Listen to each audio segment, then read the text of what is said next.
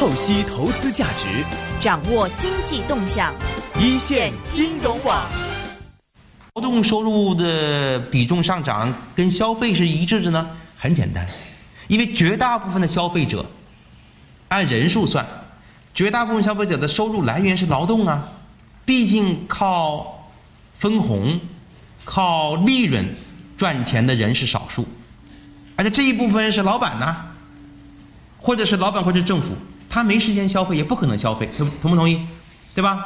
老板是忙得很，老板的你做过很多很多的决策，很多的很多的很多的这个这个啊调研，发现这个老板的共同特性是两个，一个是睡觉少，睡觉比咱们少，对吧？第二个是担心，担心更多，操心更多，对吧？他睡觉少了，操心多，他怎么消费呢？对吧？他这个消费量没有上不去，所以劳动收入一上涨，消费就往上走，对吧？这件事跟网购是完全一致的，网购的主力军。你们知道网购的网购的主要的这个这个这个项是什么？你们知道吧？可能你你你们说网网购的主要是网网购啥东西？女士懂这个，衣服是第一大网购项，因为衣服差价太大，到实体店那个衣服太贵了，卖不出去，网购就卖得很快，对吧？所以网购是第一大，所以京东和淘宝争来争去争这个衣服，啊，谁能把这个衣服的这个市场能占住的话，那就厉害了，就占住这个整个天下了。是吧？所以网购上的火爆很多是跟这个有关，是普通百姓他买性价比高的产品，主要是买衣服，他推动了推动了网购啊，这也是拉动了这个这个消费，是这么回事哈。那么再问一下，为什么劳动收入与 GDP 的比重上涨了呢？刚刚我已经讲到了，我们再看证据，那是因为啊，那是因为这个这个。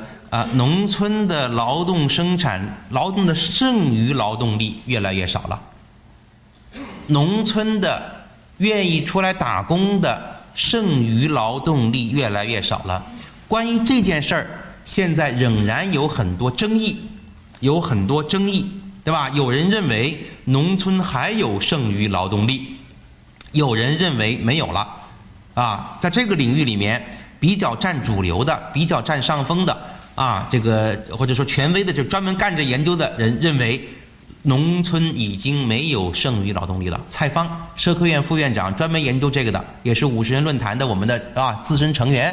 他的长期观点是认为，农村已经转移殆尽，农村劳动力已经转移殆尽。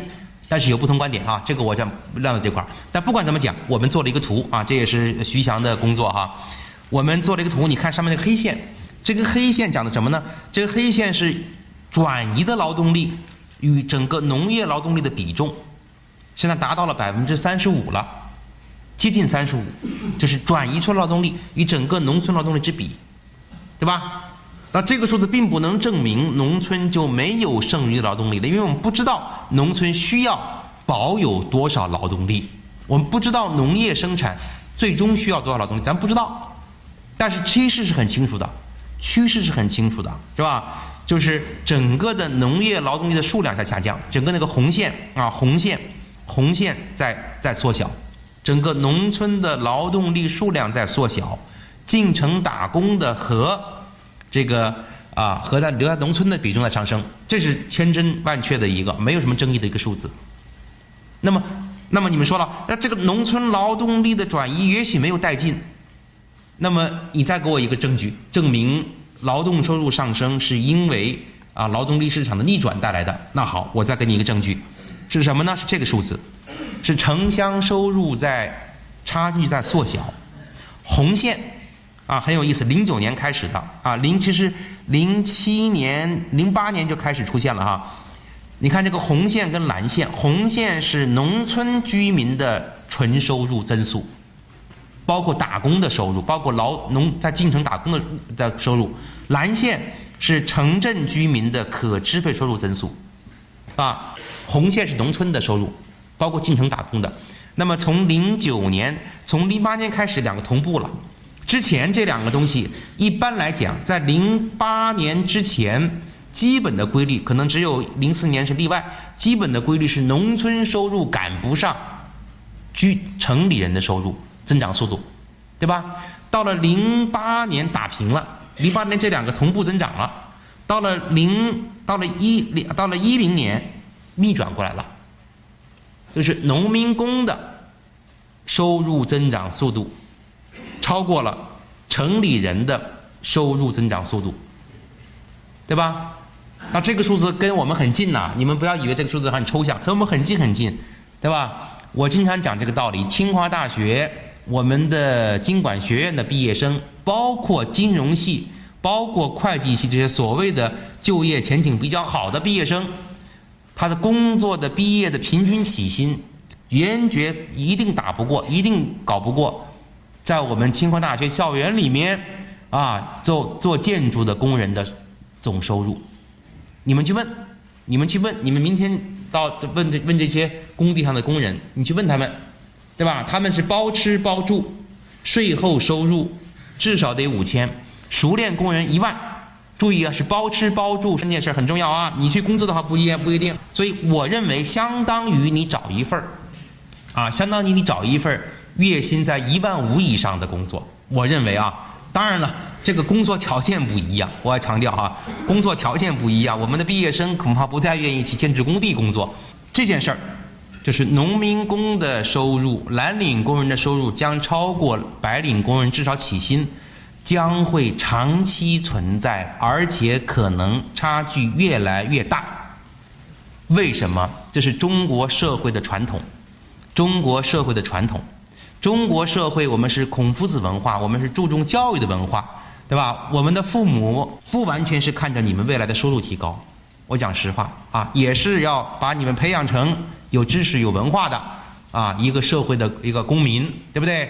所以呢，就算你们工资起薪工资比不上建筑工人，就算你们可能未来十年比不上，就就算你未来的这个这个十年都赶不上，你的父母们也不会后悔啊，也许会抱怨，但是不会后悔，好吧？抱怨跟后悔是两码事儿，对吧？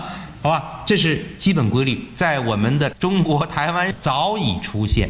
我二十多年前九，这是二九三年去台湾，就发现这么一个特性啊，就是一方面大学生找不到工作，另一方面很多高工资的、高收入的蓝领工作岗位却啊空缺，必须要找菲律宾的移民来补充啊，这是中国社会的基本特点，所以请大家一定不要吃惊，一定不要吃惊。这个这件事儿还会持续，但这件事儿是好事情啊，并不是坏事啊。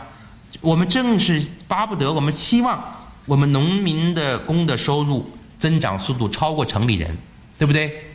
对吧？这多年我们期望的，因为我们农村的收入与与城市居民收入的这个差距本来是越来越大的，啊，是三分啊三点三倍啊，这个这个城里人的收入除以农村收入是三点三倍。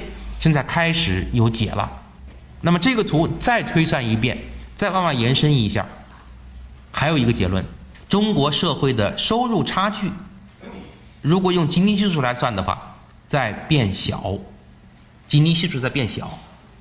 为什么呢？因为中国社会的收入差距最大的差距是来自于农村跟城市，对吧？这不是带来了吉尼系数差，吉尼系数提高了吗？那如果我们的收入水平，啊，增长速度低过他们，那整个的就拉平了，对吧？所以这个东西，这件事情很重要。所以统计国家统计局公布了一个数字，说中国经济的收入差距在缩小，网上骂声一片，骂声说不可能，你造假了。为什么呢？因为他们想的是城市的情况，城里人城市内部有可能收入差距拉大，很有可能，对吧？这个咱们还没有经过精确测量。啊，也可能农村内部拉大，但是影响收入差距的最大因素就是城乡差距在缩小，对吧？所以这个是一个很有意思的一个一个特点。好了，那么跟上面的这个讲的完全一致，就是收入这个消费在提高，出口比重在下降，啊，城乡差距在缩小，跟它完全一致是这么一个图，这也是结构调整的图，就是。啊，这个出口拉动经济的这个动力在逐年下降。下面的红线是进出口，就是我们的外贸进出口，出口减进口，它所拉动经济的动力。去年一三年、一四年都是负的，都是负的啊，都是负的，看到没有？对吧？一四年数字还没有，但是去年也是也是负的啊。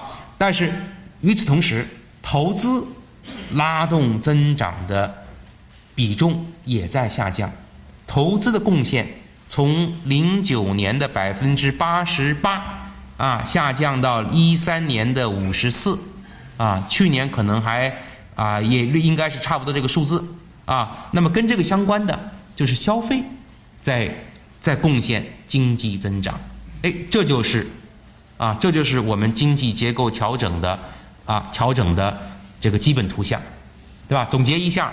消费在居民消费在上升，按比例在上升啊，劳动收入在上升，农村的收入增长速度超过城里，对吧？然后这个这个出口贸易顺差在下降，这是当前经济结构调整的基本的方向。那么作为推论，作为一个重要推论，我认为啊，我们应该牢牢记在心，就这一系列调整。这一系列的调整，一系列我认为是啊，就是正向的一个往上去的一个发展趋势，都是市场机制带来的，而不是某一两项政府的政策带来的，对吧？我讲的非常实事求是，不是说某一项政府政策啊，不是说农民给给农民免税了，不是说给农民提供的医疗保险了，都不是。其实，在我觉得呃。呃，在我们这个徐翔的文章的，我们写一写写的文章的到第一稿，现在好像我们扔掉了。我们还做了一个计算，我们把当时这个国家搞了一个福利，就是搞了一个医啊，这个这个医保全覆盖，记得吧？医保全覆盖，就是农民农民的医保全覆盖，就是就低农村现在也有医保了，对吧？把医保全覆盖这个这个政策影响力放大。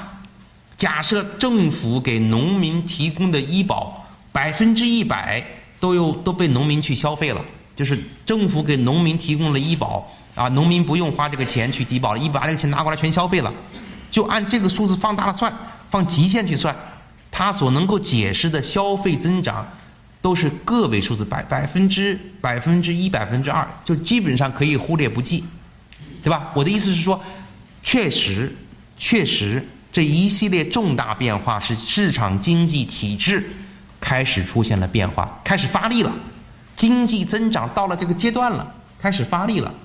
钱纳里就是世界银行以前的那个行副行长，哈佛大学的已故的教授啊，经济结构结构经济学的这个这个一个鼻祖，他所说的经济发展过程中结构出现调整，他到了这个这这个这个结构已经开始调整了，到了这个阶段了，并不是政府的政策来。发力带来的，所以要保护、要呵护这么一个趋势啊，不能动它啊。这是我想讲的第一个观点啊。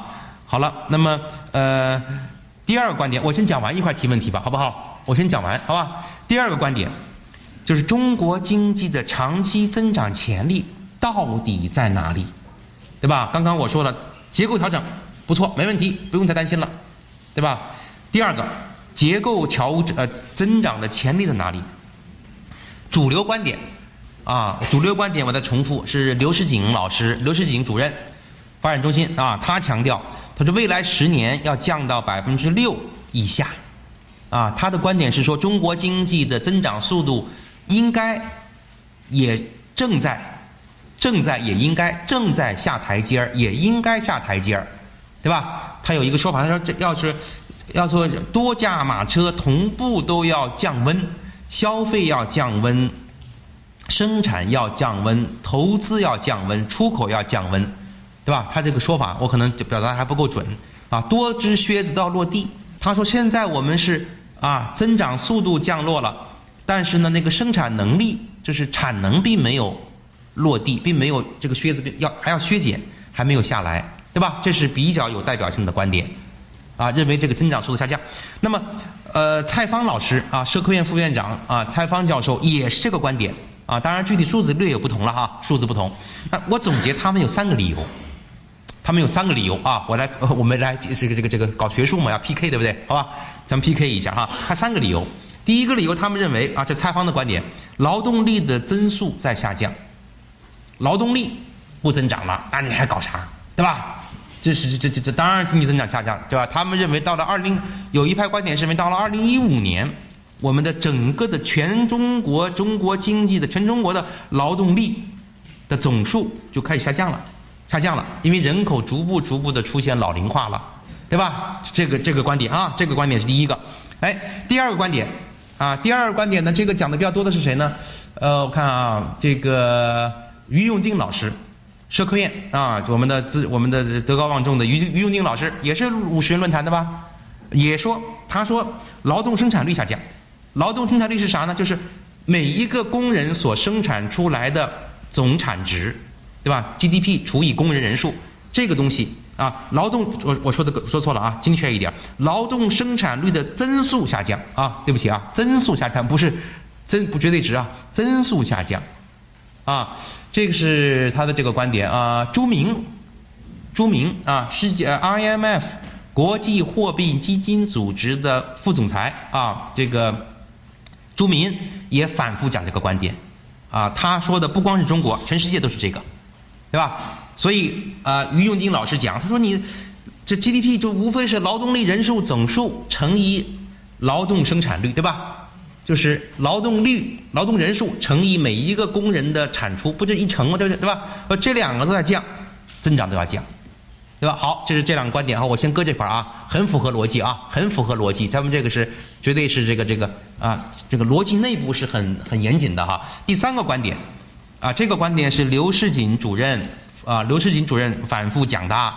他说他们经过了仔细的研究，他说全世界有十三个国家啊，在过去这个四五十年之内超越了中等收入陷阱。啊，那么他们发现一个普遍的规律是，当人均 GDP 超越了一万亿美元这个水平之后，增长速度都会下滑，都会下降。大概是大概是什么数字啊？一万亿大概就是智利，智利的水平，智利啊，智利是拉美里面的比较好的国家啊。智利这个国家，顺便呃呃花絮啊，智利这个国家我称之为拉美的德国，拉美的德国。讲一个好玩的事情哈，这个国家，这个国家啊，这个。每一个人口，每一个小孩每一个人从出生开始，都自动都会都会啊，都会给他电脑产生一个一个一个身份证号序号连着的，一二三四五六七八九十连着的哈序号。哎呀，我去了以后，我发现我我说个你们这个好，你们这个厉害，就说明你们国家讲法治，管理的很好。智利啊，你这个这千万别不要把智利当成拉美国家，而且事实上你去智利看，你去智利去看，智利比欧洲还欧洲。啥意思？你去智利看，全是白人，全是白人，比美国、比加拿大白人还多。白人呢，欧洲人呢，是吧？他们是欧洲人，因为这拉美国家的这个这个黑奴是很少的，是吧？所以他们他是管理是很有效的啊。好了，那么话说回来啊，那这三个理由啊，我来先跟他们一一一的我来我来我来 PK 一下啊，然后讲再讲我的观点哈。我认为劳动力这个数字啊，劳动力这个数字，我有这么一个想法啊。首先呢，我认为中制约中国经济中短期，现在和以及未来五六年吧，制约中国经济中短期的因素是什么呢？是生产这一侧还是需求这一侧呢？明白吧？或者换句话来讲，我们今天中国经济增长速度放缓了，是因为我们生产能力跟不上了。还是因为没有需求，显然是没有需求嘛，对不对呀？今天这个世界，中国经济这个这个这个这个市场，基本上啊，这可能有当然有例外了哈，基本上是每一个产业都是产能过剩的，对不对？石油啊，这个不这个这个这个重化工业不说了，对不对？消费品、手机、汽车，对不对？基本上是产能过剩的，都是在降价。所以劳动力，劳动力的增长放缓，它解释的是生产能力增长的慢了。但是这个东西不是制约我们中国，至少中短期不是啊。你要研究中国经济中短期的因素，那是消费呀，那是没人买房子了，那是没有人去愿意再买汽车了，因为因为这个汽车是要摇号了，对不对？那是没有人家买房子嘛，因为是要限限购了，对不对？或者是房房地产，我下面会讲卖，前两天卖多了。不是生产能力跟不上，是总需求侧出问题啦，对不对啊？这这这，所以你至少中短期你谈劳动力这个因素为时过早。我认为第一条，第二条更重要的是，不能只看劳动力的人数，还要看劳动力的素质。中国经济劳动力的素质，在我可以这么讲，在所有发展中国家中，我们是最高的。我们有一大批初中或者是高中毕业的蓝领工人，确实是素质高。你们不出国，你们没有感觉。你到那些发展中国家看一看，你就会特别有感触。我讲一个例子，印度啊，当然印度很极端这个例子了。我有一年印度我去了很多趟，我有一年我第一次去印度的时候，我第一次去印度啊，我非常好奇，我是啊，就是一下来之后我就要去去去到处看，对吧？一下飞机大家都知道，下了飞机之后你们长途旅行有一中国人有一个有一个共同的特点或者是毛病，对吧？我们都喜欢再吃点好东西啊，肚子不舒服是不是？我就要转到处找哪里有适合于中国人胃口的中国餐，就是这个印度餐馆，我就问了，结果找到一家。进去以后一坐下来，发现那还有中国人，想法跟我一致。我一问，我说你来干嘛的呀？他说我们来修路的。我说你们来印度修路，我不理解，是什么项目？世界银行项目，世界银行贷款项目，修一个德里城外的一个相当于我们的不是四环路，对吧？我说你修多久了？啊，修了一年多了，还没修完呢。我说为什么呀？他印度办事拖拉。那我说过，你说你，我说你们的工人是哪来的？我们大量的工人是来自于国内的。那我更不理解了，我说为什么？我说我能理解你们修路到印度修路是世界银行的要求，世界银行公开招标，对吧？你你们中国咱们你这个建筑公司中国厉害，招标你比印度人更规范，对吧？但是招了标之后，你为什么把中国工人搞到印度去修路呢？你印度工人便宜呀，对不对？工资低呀，你工不是低低一倍两倍，那工那低低五六倍，甚至于十倍。他说：“哎呀，你不知道我们的工人效率高啊。”确实是，我在讲啊，沿这个思路讲，印度，印度它的工人啊，它的这个这个这个这个整个的国家这个啊这个印度的实这个文盲率是百分之三十，文盲率百分之三十，非常高。那么印度的文盲跟中国的文盲定义是不一样的，中国的文盲啊，就是说你识字大概我我忘这个标准大概一百个字还一百五十个字，有一个标准。啊，就是你能够能够认识二百个字或者一百五十字，你就不算人，不算文盲了。印度的文盲是啥呢？就如果你不能给签签字，不能签出自己的名字，就叫文盲。你想想标准不一样，对不对？那印度的那个那个那个签字太容易了，它是它是这个叫什么？这个发音就是它的这个这个这个啊象象声象声文字是吧？叫什么象声文字啊？发音文字。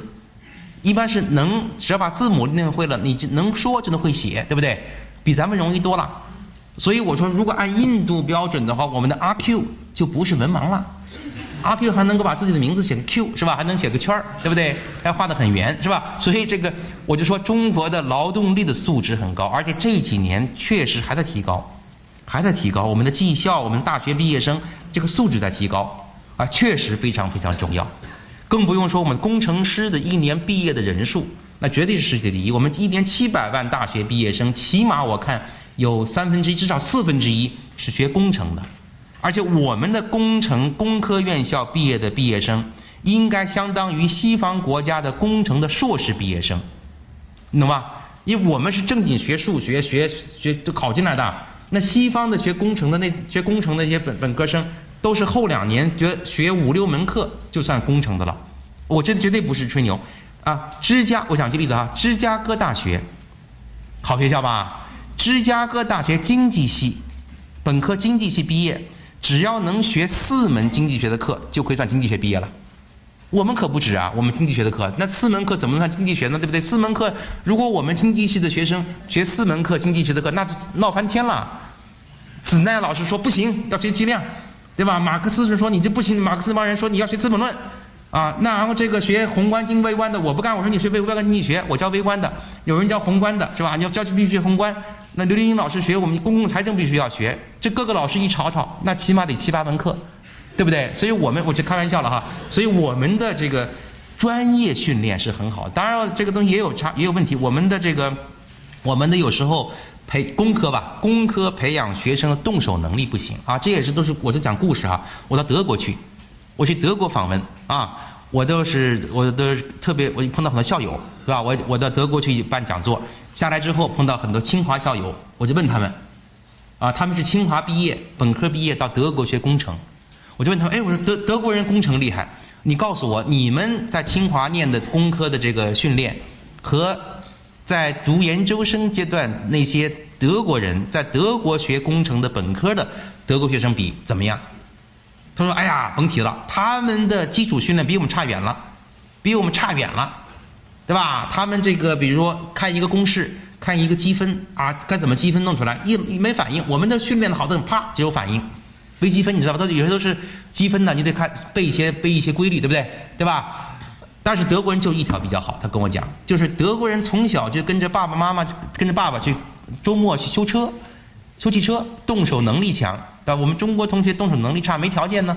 但总的来说，我们的素质不差，我们的素质不差。所以说，所以我反驳，我说不能简单看劳动力，因为现在我们的制约因素不是供给，而是需求。而且就算是供给方，我们劳动力的素质提高的是很快的。好了，劳动生产率这个观点怎么怎么反驳？我是很不认同这个观点，包括朱明，包括于永丁老师，为什么？